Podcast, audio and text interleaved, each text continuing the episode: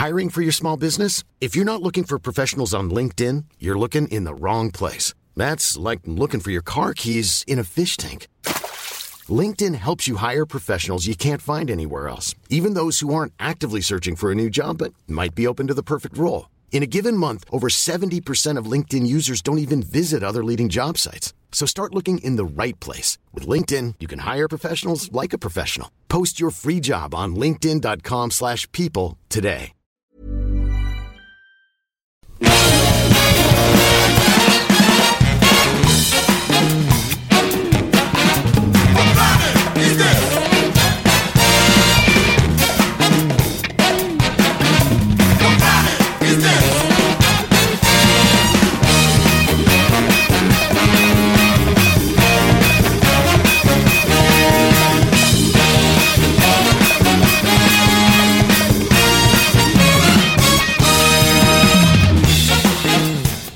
Et bienvenue dans Capture Mag, euh, votre dose hebdomadaire de podcast euh, avec l'équipe de Capture Mag. Comment allez-vous, chers amis? Comment ça va David? Ah ben, Moi, ça va, moi je suis toujours à Alors fond. mon petit David Ah, bah, je suis à fond, euh, chers euh, amis, chers amis. Euh, J'ai Julien Dupuis à ma droite. Ah. Bonjour Julien. Voilà. Bah, Euh, bonjour, oui. J'ai j'ai Rafik, euh, pas loin. euh, bonjour Rafik. La bouche pleine de chips. Bonjour. C'est bien, tu as raison, c'est les chips, c'est c'est la vie. En face, il y a Stéphane, euh, Kiss. Comment ça va, Stéphane Ça va, David. Cette semaine, t'es à fond Tranquille. Est-ce que tu as ton jet privé maintenant, Arnaud, pour revenir toutes les semaines Ça va être un gag Pas récurrent. encore, mais bon, je, je viens d'arriver, là, je, je peux pas trop parler, je suis un peu essoufflé. T'es sous le jet lag, Voilà. t'es t'es sous le décalage horaire. Aujourd'hui, au sommaire de ce Capture Mag Hebdo, nous parlerons du géant de fer, nous parlerons du grand chantage, nous parlerons de Mad Max Black and Chrome Edition. Voilà, beaucoup de sujets qui plairont particulièrement à Julien. Et euh, on va démarrer euh, tout de suite. hein. Qu'est-ce que vous en pensez? On va Julien qui est la, la star de cette on émission. va, on, voilà. va, on va démarrer euh, très vite. On va juste signaler que vous retrouverez tout ça sur capturemag.net. Net. Point net. C'est toujours net. Ça n'a pas encore changé. Et euh, voilà, donc euh, nous sommes déjà au troisième hebdomadaire euh, de Capture Mag et j'espère que ça vous plaît toujours autant. Allez, c'est parti, euh, Julien, pour euh, ton- ta première euh, intervention dans ce podcast. Et on commence par parler du géant de fer. Et oui, et pourquoi on parle du géant de fer? C'est parce que, Qu'est-ce le, que c'est le géant de fer? Le film ressort. Non, c'est vrai Non, mais je, je crois. Alors, je sais pas s'il y a un précédent euh, comme ça. En fait, c'est un film qui est. C'est le premier film cinéma de, de Brad Bird. Ouais. euh, qui était sorti en Cinéma 99. d'animation. Voilà. Dans un euh, certain anonymat. hein. Moi, pour le coup, je suis suffisamment vieux pour me, sou- me souvenir de euh, Tout le monde s'en foutait. bah, comment le film a été euh, est sorti et surtout de, de- je me souviens très bien des, des de, de la séance de projection à laquelle j'avais assisté qui était plutôt déserte dans, mon, dans mon souvenir. C'était pas une bonne époque pour le cinéma d'animation. Alors hein. c'est ça, c'est-à-dire que une c'était une époque assez particulière où tous les studios euh, couraient après euh, ce, ce gros gâteau que représentait le cinéma d'animation à l'époque. Je de, de mémoire en fait, euh, Ils avaient Don Bluff. Ouais, avec euh, Euh, aussi un film de science-fiction plutôt pas mal. Hein. Avec Titan à péter. Titan. Titan After Earth. Titan AI. Et, et, euh, et Warner aussi avait essayé euh, de, de, de s'incruster en fait dans, dans le marché. Et il y avait eu un, un, un premier film, alors je crois que c'était leur, leur premier en fait dans leur, dans leur studio d'animation qui était absolument épouvantable, qui s'appelait Excalibur l'épée L'épée magique. magique. Ah, c'est ça. ouais. Oh putain, celui-là, il Et je pense que- je pense. Quest je- for Camelot. Alors c'est un film C'était qui pour pas euh, Don- euh, Doyle qui avait fait la musique de ça? Ouais, mais euh, voilà, qui était effectivement plus qu'épouvantable. Enfin, les, les cellos étaient même pas en place. C'était épouvantable, mais je crois que ça a été fait dans une certaine urgence et tout. Mais en fait, pour le coup, qui a été un film qui est complètement oublié, qui ne ressort pas en salle, donc très curieusement. Très curieusement. Et, euh, et, et à la suite, donc tu, tu avais le géant de fer qui, euh, alors, qui n'a pas reçu donc à l'époque le, le, le crédit en tout cas auprès du grand public et peut-être même de la critique, si mes souvenirs sont bons. Euh, que le, Mais on peut, on, préciser, on mérité. peut préciser que Quest for Camelot a fait vraiment du tort, puisque Ouais. du coup la branche animation de Warner était en train de crever Voilà. euh, et que le, le, le, le, le Géant de Fer se faisait en fait dans une ambiance de studio qui Ouais. fermait ses portes en Moribond. fait. The Quest for Camelot étant Excalibur l'épée magique, le- Oui, le titre. fait. Euh, et, et donc le film a, a acquis au fil des ans euh, une réputation grandissante. Ça, Euh, ça a été il y a- un gros bide, hein, il faut le dire. Il y a, hein. y a eu, il y a eu des ressorties en DVD. Je me souviens d'une ressortie en édition spécial en double disque après la, sortie euh, classique euh, euh, habituelle. Et on se retrouve aujourd'hui avec le film qui ressort, qui a une seconde chance en salle, dans un léger montage qui est pour le coup plus un prétexte qu'autre chose.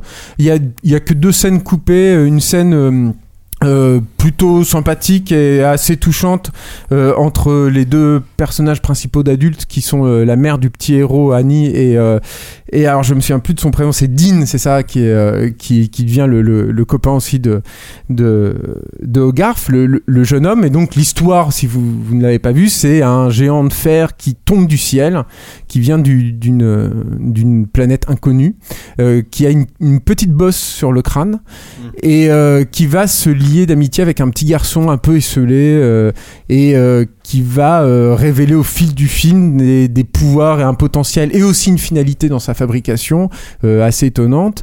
Tout ça se passe dans la, la peur dans une Amérique, L'Amérique qui, est- des années 50, voilà, hein. qui a peur de, de, de la menace atomique en pleine guerre froide, avec également tout le bagage de culture pop de l'époque. Donc euh, que ce soit les les comics ou les films de SF, tout ça est parfaitement bien traité, comme pouvait l'être un petit peu dans, dans Matini en fait de Jodan. Je trouve que les deux films, il y a, il y a comme ça quelque chose qui, qui, qui se répondent. On sent que voilà, il y a, il y a Les des, premiers beatniks. là. euh, Et les euh, premiers beatniks ouais. aussi, évidemment. ouais.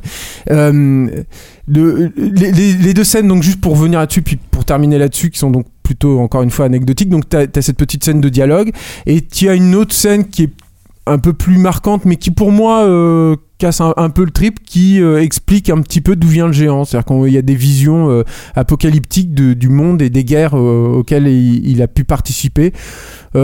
C'est efficace, ça reste super bien réalisé parce que c'est Brad Bird. C'est pas, c'est pas spécialement nécessaire. Je trouve que le film quelque part fonctionne mieux en fait quand tu en sais moins en fait sur le sur le géant et que tu projettes toi-même euh, bah, ton vécu, euh, ce que le, le pouvoir que le personnage peut véhiculer, euh, etc. Le film par contre, quand on le revoit aujourd'hui, il n'a pas pris une ride. Ça devient, c'est extrêmement efficace, c'est extrêmement touchant. Euh, c'est un des plus beaux films de, dans, dans une espèce de sous-thématique en fait qu'on voit naître de- du rapport entre les, les géants et les enfants. Euh, c'est marrant qu'ils sortent là en décembre où va ressortir le, va sortir le, le bon gros géant de, de Spielberg puis va sortir le film de Bayona aussi euh, quelques Mmh. minutes Mmh.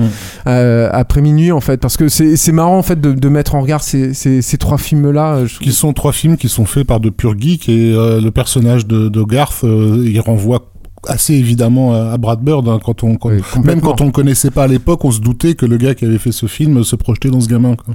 Il y a quelque chose moi que je trouve un, un petit peu douloureux en fait quand on voit le film aujourd'hui, c'est que quand, quand le film était sorti en 99, moi en tout cas, je rêvais encore de voir des bons gros films comics euh, au cinéma et j'avais une vraie frustration là-dessus. Et le revoir aujourd'hui, qui assimile aussi bien toute cette culture, qui sait la traduire, qui sait la retranscrire euh, au, au cinéma, alors que c'est euh, totalement galvaudé par tout ce que peut faire Warner hein, d'une part, et puis aussi évidemment la Marvel. On sent que là, ben, on a, il y a une vraie régression en fait là-dedans. Et euh, comme tu, tu passais tout à l'heure aussi, il faut signaler une très Enfin, très le belle musique de, Michael. dans une très belle musique de Michael Kamen. Ouais, aussi Mm. un, Et, un- un grand compositeur disparu, puis, malheureusement. euh, on, on, a- on en, on, en saura peut-être plus un jour, mais il semblerait qu'il y ait eu, enfin, que Brad Bird ait fait une, une espèce de mini dépression à la suite de, de, de cette sortie. C'était quand même son premier long métrage cinéma après des années et des années euh, C'est de, ce que je de- de disais. travail ça- intense ça- à la télé. Ça a, été, ça a été un bid énorme. Mm. C'est-à-dire, le film, il avait coûté 70 millions de dollars, ce qui était énorme à Dans les bonus des Indestructibles, on le voit se rendre à son premier jour de travail euh, chez Pixar, Mm. et il est encore en train de se demander pourquoi ces gens l'appellent, tellement il est persuadé que sa carrière est finie euh, après la sortie du Géant crois, c'est le sujet du, du des indestructibles. Hein. Mm. C'est Ouais, bien euh, c'est le positionnement. Ça, euh, moi j'avais eu la chance de l'interviewer très rapidement, voilà, et il m'avait effectivement parlé de ça. Je lui disais, ça vient d'où les indestructibles pour vous? Et lui, c'est effectivement, il s'est, il me l'a pas présencé par rapport au géant de fer, mais il s'est effectivement posé, les, il se posait les questions de euh, comment est-ce qu'on peut travailler, comment est-ce qu'on peut faire son travail quand on me laisse pas forcément faire mon travail, Mhm. euh, comment est-ce qu'on me laisse être, voilà. Et, c'était la logique de, des indestructibles. Donc cette dépression dont tu parles, je sais pas si c'est le terme exact, Mm. euh, effectivement, elle a, elle a infusé le- le- le- l'idée initiale des indestructibles, quoi. Mais ce, qui est remar- très intéressant d'ailleurs, c'est qu'il a été récupéré donc très rapidement ensuite par, par Pixar. Et le géant de fer aujourd'hui euh, fait un peu le pont en fait entre, entre ces deux univers. C'est un des derniers grand film. le dernier. De, le, dernier dessin animé, le dernier chef-d'œuvre du. Ouais, de dessin animé, disons traditionnel américain. Euh, et il y avait déjà dedans euh, beaucoup de d'imagerie numérique. Et c'est vrai que tous ces films-là des années, de la fin des années 90, ces films d'animation, on les a un tout petit peu oubliés, mais il faut se souvenir que. c'est la grenouille, c'est pas le dernier. C'est pas le géant de fer, non. Non, c'est pas voilà, c'est pas nul, hein, mais bon, c'est vrai que c'est pas du tout le même niveau. Et, et, et c'était déjà le cinéma d'animation traditionnel américain se, ne savait pas se positionner face aux nouveaux outils euh, numériques. Et le géant de fer, c'était vraiment l'exemple de euh, comment euh, assimiler tout, tout, le numérique, tous ces, nouveaux, tous ces nouveaux outils pour les intégrer dans un film plus, plus traditionnel. Formidable. On va donc retourner voir le géant de fer au cinéma pour ceux qui le connaissent, comme nous par exemple. Et, on vous encourage à aller le voir au cinéma. Ça sort quand ça, Julien? Le 7 décembre 7 décembre, merci C'est pour, euh, c'est pour Noël, c'est pour nos chères têtes blondes. Et c'est cool quand même que du cinéma d'animation ressorte comme ça euh, sur le cinéma américain d'animation. C'est assez rare. Et à préciser, à préciser que quand le Blu-ray sortira, c'est déjà le cas aux États-Unis, il y aura les deux versions. Hein. On n'est pas obligé de se taper. Euh, c'est pas, c'est pas, c'est pas du George Lucas où on est obligé de se retaper la, la, la, version, la, Director's Cut. ok, merci pour la précision, Stéphane. Deuxième sujet du soir, euh, c'est le grand chantage. Rafik, tu vas nous faire chanter, je crois. Sweet Smell of Success, euh, un film d'Alexander McKendrick qui euh, ressort, enfin qui sort même en, Blu-ray. voilà, qui est voilà, bon, qui est en fait un, chef-d'œuvre. Voilà, basiquement, on peut s'arrêter là. Voilà. achetez-le, c'est absolument génial. sur Amazon. Non, pourquoi pourquoi, pourquoi en parler? On parle assez rarement de, de, de, grands classiques euh, chez, chez Capture. Euh, c'est un film qui est à plus d'un titre une leçon de, de, de, cinéma et de mise en scène et qui, à mes yeux, n'a pas pris, euh, pris une ride. Euh, c'est un donc Alexander McKendrick, je le resitue, c'est un, un, réalisateur anglais qui s'est euh, qui s'est formé et qui s'est fait connaître avec des succès de la comédie du studio Ealing en, en, Angleterre. son plus célèbre film de comédie anglais, c'est Tueur de dames qui a fait l'objet d'un remake euh, par les frères Cohen euh, dans les, euh, il y a quelques années. Euh, il est à l'origine d'un style de, de, mise en scène qui a beaucoup influé pas seulement les Anglais, mais aussi dans le milieu de l'animation, du carton. Le studio Hardman, par exemple, quand ils font des Wallace et Gromit, c'est vraiment un hommage récurrent euh, euh, au studio Ealing et surtout à la patte d'Alexander McKendrick euh, qui sur des films comme Whiskey à Gogo, etc. Les, films du studio Ealing, c'était c'était toute une, une marque de fabrique, on va dire. Au-delà, c'est vrai que McKendrick y a imposé sa patte avec l'homme au complet blanc mhm, aussi, mhm. Whisky à Gogo. Whisky à Gogo, donc voilà. et donc et donc Tueur de Dames qui reste son film le, le, plus connu et donc va, il, il est bien sûr dragué par par Hollywood. Et il se retrouve sur euh, cette production euh, ambitieuse de, de, de, James. Hill, euh, écrit par le grand euh, Ernest Lehman, que, que, qui a fait bosser avec Hitchcock et d'autres. Euh, et qui suit en fait le, le, le, parcours d'une espèce d'agent à la petite semaine euh, qui tente d'obtenir les faveurs d'un chroniqueur ultra puissant. Le petit, le, petit agent est interprété par Tony Curtis, euh, qui, qui essaie d'obtenir les faveurs d'un d'un chroniqueur ultra puissant interprété par Burt Lancaster, euh, capable de décider de la vie ou de la mort euh, médiatique d'une personne en un, en un coup de en un coup de crayon. Euh, pour des gens qui comme nous travaillons euh, dans la presse, le portrait de Burt Lancaster, on en a croisé quelques-uns de ces gens qui voilà qui on signale que c'est un film de 1957, on l'a pas dit. Tout à fait. Et je suis même, excuse-moi, mais très étonné, voire même frustré que tu ne m'aies pas sorti le score de Elmer Bernstein, Alors, euh, Sweet Smell of Success. Euh, j'étais en train de le chercher à ma grande honte, je ne l'ai pas. voilà, de très très beau morceau euh, jazz extrêmement dynamique qui ouvre le film sur des images étonnantes de New York au petit matin où les, journaux viennent, enfin sont jetés des camions devant, le, devant les kiosques. Euh, et, euh, et, où la musique de Bernstein et la mise en scène presque de film d'épouvante de, de McKendrick nous fait comprendre que ces, ces, objets-là, ces morceaux de papier sont des déclarations de guerre ou, des, actes de, de, décès de, de, la personne qui va être détruite dans les, dans, dans les, colonnes, euh, dans les colonnes du héros interprété par Lancaster. Euh, donc, qui s'appelle Gigi Unsaker. Voilà. Ah, merci, merci David. Alors, dans, merci, dans le prénom merci YouTube. dont, le dont, le nom a sans doute inspiré d'ailleurs. Gigi Jonah Jameson, oui, le père. Le, pardon. Les, Cohen pour euh, Tucker Proxy. bien sûr. Et donc. Euh... Moi, je vais faire mon guide total, mais Shane Black pour le personnage d'Unsaker dans, dans L'Arme Fatale. Merci. J'ai découvert, euh, j'ai découvert l'existence de ce film grâce à Martin Scorsese dans sa série euh, Voyage à travers le cinéma américain, ah où euh, voilà, où il diffuse l'extrait qui est la présentation du personnage de Lancaster du film. Et cette séquence de présentation, c'est une scène de dialogue qui met en scène quatre, cinq personnages dans un dans un dans un petit restaurant.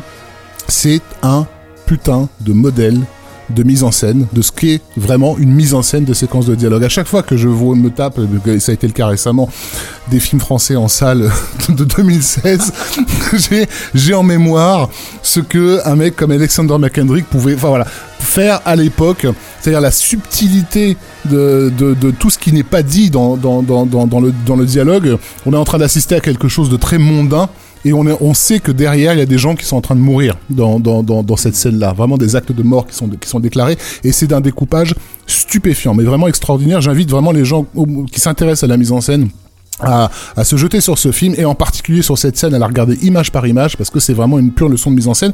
Et d'ailleurs McKendrick va souffrir un peu de, de la chute des studios hollywoodiens parce que c'est un vrai réalisateur de, de studio euh, il, il n'a pu se euh, comment dire euh, se déployer déployer ses ailes que dans un système de studio. Et, et donc dans les années 60 il va souffrir de de la perte de pouvoir des, studios hollywoodiens puisque c'est on, arrive à une époque où les réalisateurs doivent porter leur propre euh, projet. Il va être flingué par un film qui est un film euh, magnifique qui est euh, Cyclone sur la Jamaïque, un film de pirate avec Anthony Quinn que je recommande aussi vivement si vous pouvez mettre la main dessus. Il est assez difficile à trouver, qui est un énorme bide et qui va un peu, lui coûter sa carrière et il s'en relèvera pas. Et plutôt que de lutter pour monter des projets qui ne se monteront pas, il va décider de devenir prof et donc il va devenir prof de mise en scène et de cinéma au California Institute of the Arts. Et c'est là qu'on rejoint euh, ce dont Julien vient de nous parler, parce que parmi les élèves euh, qu'il va former, on trouvera des gens comme John Lasseter, Brad Bird, Tim Burton, d'accord, voilà, Stephen Frears et d'autres. Bon, en gros, il a, il a, il a, il a, formé toute une génération de, de, de, réalisateurs qui lui doivent énormément. Et euh, les cours qu'il leur a donnés, les cours de mise en scène qu'il leur a donnés, ont été recoupés dans un livre qui existe, qui a été publié et le titre m'échappe. La fabrique du cinéma. merci, la fabrique du cinéma, avec une préface de Martin Scorsese. Et, euh, et disponible en France, hein, le, voilà, Et qui est évidemment le meilleur cours de cinéma que vous pourriez avoir. Mais avant, avant même de vous jeter sur le livre, d'abord le grand chantage qui ressort en Blu-ray. Alors le Blu-ray, merci beaucoup Rafik. Le Blu-ray, il est chez Wildside. Euh, c'est une édition collector euh, Blu-ray plus DVD plus un livret de 224 pages. Euh, c'est un petit peu cher, on va dire, parce que c'est. Mais bon, j'imagine que le travail est remarquable. Remarquable. C'est 50 euros sur Amazon ou euh, chez votre revendeur euh, favori. Je n'ai pas de, je n'ai pas de, d'ailleurs, je n'ai pas d'intérêt particulier avec Amazon. C'est juste le côté pratique. Tu fais bien de le préciser. je, le précise parce que je les cite souvent. Merci beaucoup, Rafik. Et on va terminer ce podcast hebdo par euh, parler d'un petit film que vous avez bien aimé, qui ressort dans une version un peu particulière et qui a attiré à nouveau l'attention euh, de, de, Julien. Je suis en train de me demander, mais pourquoi Arnaud, tu es venu de si loin pour être avec nous ce soir? Je me le demande. Julien, parle-nous un peu de Mad Max Black and Chrome Edition. Ah, c'est surtout qu'en plus, il faut préciser que Julien a eu la chance de pouvoir le voir sur grand écran. Oui, ah on aurait dû tous pouvoir le voir sur grand écran. Ah oui, alors c'est, bah, tu vois, c'est la première question que j'avais posée, c'est est-ce que ça ressort au cinéma? Eh ben non, aux dernières nouvelles, ça, ne sortira qu'en Blu-ray et c'est bien dommage parce que c'est, c'est défini. Déjà, bon, Mad Max Fury Road, c'est un film à voir sur grand écran évidemment, mais je trouve que la version noir et blanc est vraiment à voir sur grand écran. D'autant plus que pour moi, euh, alors tout ça est un peu subjectif hein, au bout d'un moment, même si je vais étayer mon, mon opinion, mais pour moi c'est la meilleure version du film disponible euh, aujourd'hui.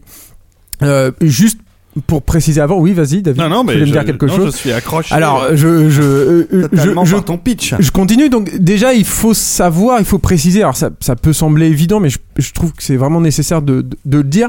Euh, c'est une nouvelle version du film. C'est-à-dire qu'on n'a pas un nouveau montage. Euh, le mixage, pour autant que je puisse en juger, n'a pas, on n'y a pas touché.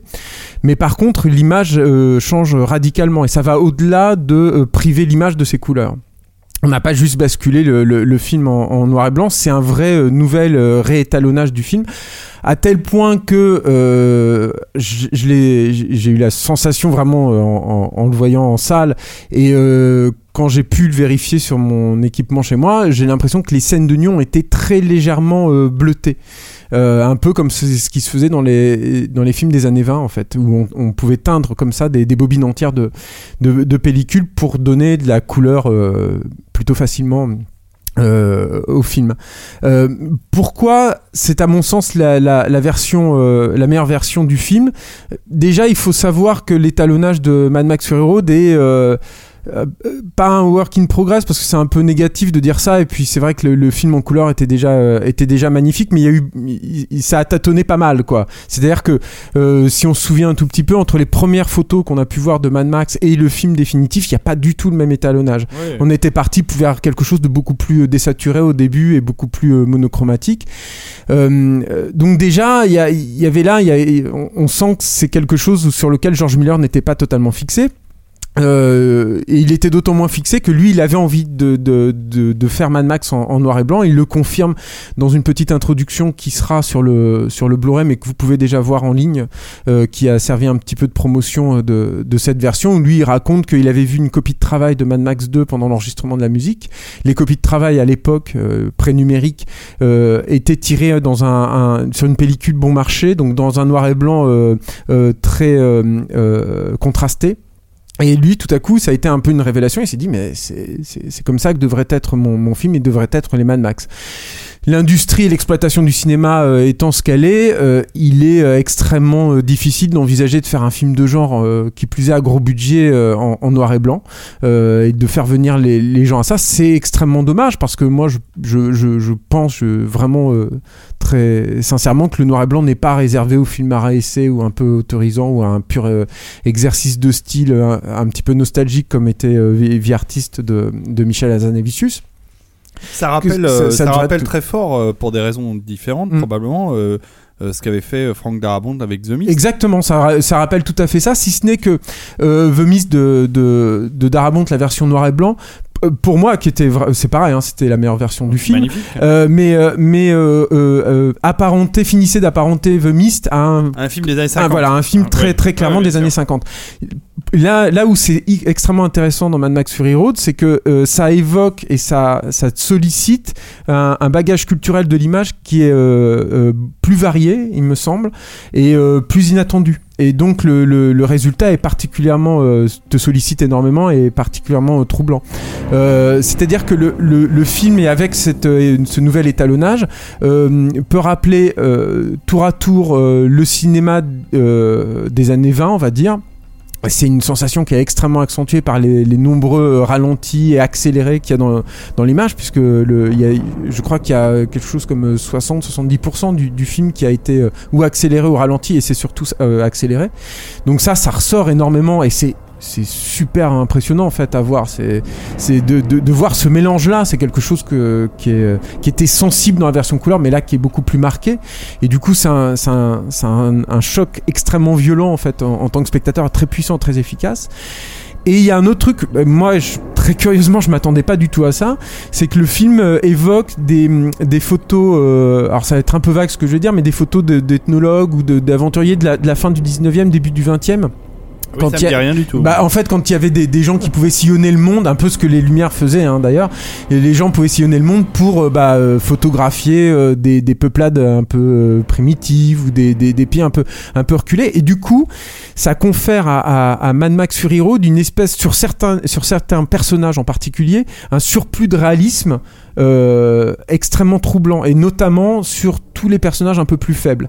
Donc euh, tout, les le, le, la plèbe en fait qui est euh, euh assujettie à la tyrannie de, de de, et aussi euh, au, personnage de, de Valkyrie en fait que que Max et euh, Furiosa rencontrent, euh, rencontrent à la fin. Tout à coup, on se retrouve avec un, grain de l'image et un, réalisme dans la peau des personnages et dans, la peinture euh, qui est super troublant dans cet univers qui est stylistiquement très marqué.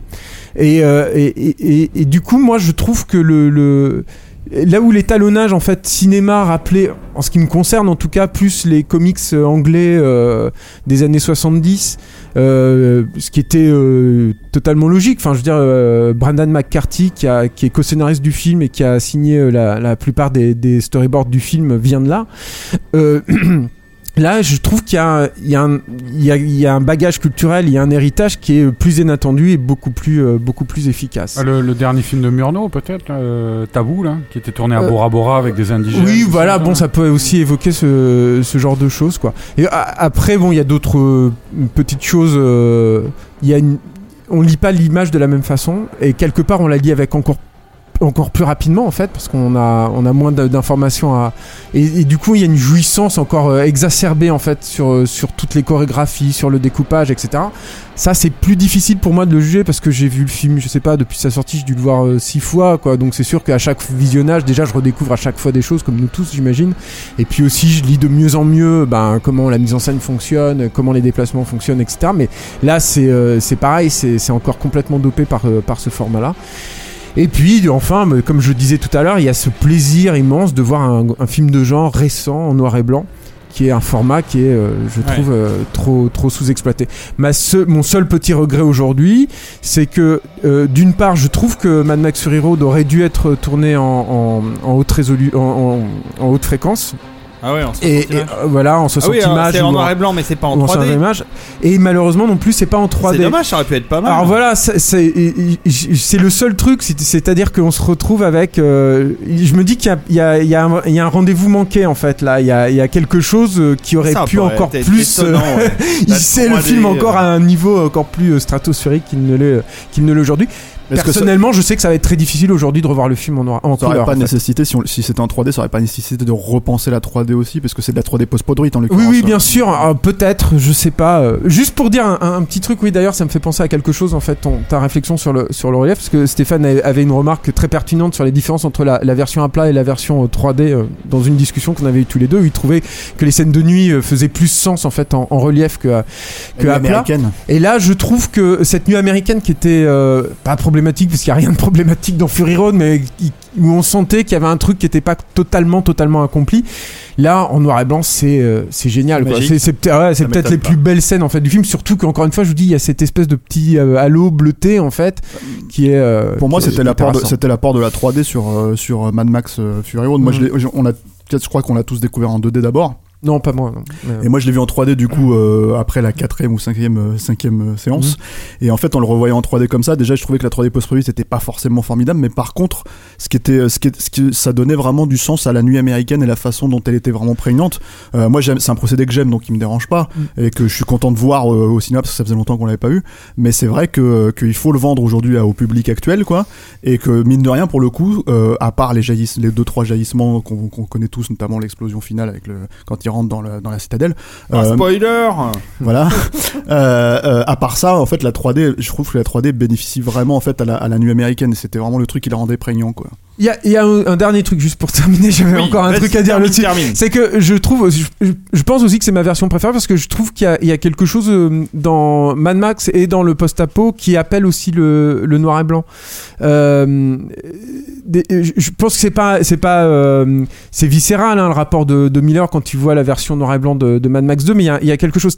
C'est quand même un genre, euh, surtout dans, dans, dans les différents exemples récents qu'on a, qui désature énormément les, les, les couleurs. Il y, a, il y a quelque chose de logique dans le fait de, bah, on dépeint un monde qui est euh, exempt, qui est euh, dévitalisé, et ben on, on supprime les couleurs en fait pour le rendre euh, pour le traduire en fait visuellement ça. Donc le, le, le, côté noir et blanc et, et monochrome en fait participe je trouve de ça. Euh, là où j'avais l'impression que l'étalonnage couleur allait plus dans un, un truc très maladif en fait. Euh, et, et c'est vrai que les purs très western en fait du film, euh, bah, ça, ça fonctionne super bien avec le noir et blanc quoi. Comme les westerns noir et blanc sont, sont, sont super beaux quoi en général. Bon bah voilà, là les y a, il y a les- la même les chose. nuits quoi. américaines euh, dans le désert, en général, c'est toujours très très beau, hein, Mm. en noir et blanc, je veux dire. euh, Et les- des Book- accès de John The Book Huston. of Eli était déjà. Voilà pas loin exactement. de- Par exemple, il y avait The Road aussi de, de, de John Hickok. Enfin, il y a beaucoup de Terminator Salvation. non mais voilà. Donc euh, ça sort. Donc ça ne sort comme DVD euh, Et dans un voilà euh, évidemment. dans un Et dans un coffret, en dans plus, un pas coffret en plus. part, Donc hein. voilà, il faut il faut Oh. euh, il Bon, faut ça finira repasser. par euh, sortira pas. Il faut, il faut repasser Oh, à la, sûr, à, à la caisse et je trouve que. C'est dommage. Je, je, je trouve dommage. que Warner, surtout avec l'accueil du film et puis la réputation grandissante du film, euh, aurait, euh, aurait dû euh, faire une sortie même limitée sur, que- euh, sur 4-5 copies euh, de Mad Max Fury Road. Il faudrait organiser une New Max. Par euh, exemple, avec bah, Mad mais, Max mais- mais parlons-en, parlons-en, parlons-en. Bah justement, euh, l'actu des nuits au max, elle était euh, de fin d'année, elle était euh, extrêmement euh, riche puisque nous avons fait une nuit Satoshi Kon qui était complète et euh, une nuit Alien qui était complète aussi euh, en début décembre. Donc euh, voilà. euh, Vous avez passé l'intégralité de la saga Alien, c'est-à-dire Alien 1, 2 et 3. C'est ça, Ok. tout à fait. Et AVP Et AVP, bien sûr. Mais dans les coulisses seulement. Dans les toilettes. On avait un écran dans les toilettes pour AVP. Oh, je suis mauvaise langue. Bref, merci beaucoup euh, pour ce podcast hebdomadaire. ce- Merci David. Ce Capture Mag hebdo. Euh, Merci, David, On se retrouve bientôt, euh, très vite, bah, la semaine prochaine pour encore un Capture Mag hebdo. Ça sera le quatrième. En attendant, allez nous mettre des petites étoiles sur iTunes. euh, allez nous écouter sur capturemag.net. euh, lisez aussi les articles. euh, aimez tout le monde. Embrassez-vous. Enfin bref, tout, tout va bien. Bonne fin de, bonne fin de journée, de, de nuit, de ce que vous voulez. Et à la semaine prochaine. Bye. Salut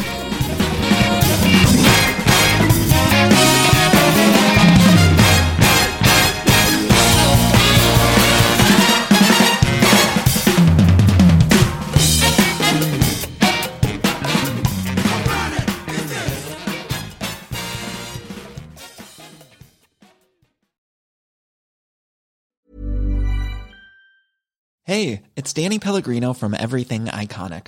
Ready to upgrade your style game without blowing your budget? Check out Quince. They've got all the good stuff shirts and polos, activewear, and fine leather goods, all at 50 to 80% less than other high end brands. And the best part? They're all about safe, ethical, and responsible manufacturing. Get that luxury vibe without the luxury price tag. Hit up quince.com slash upgrade for free shipping and 365 day returns on your next order. That's quince.com slash upgrade.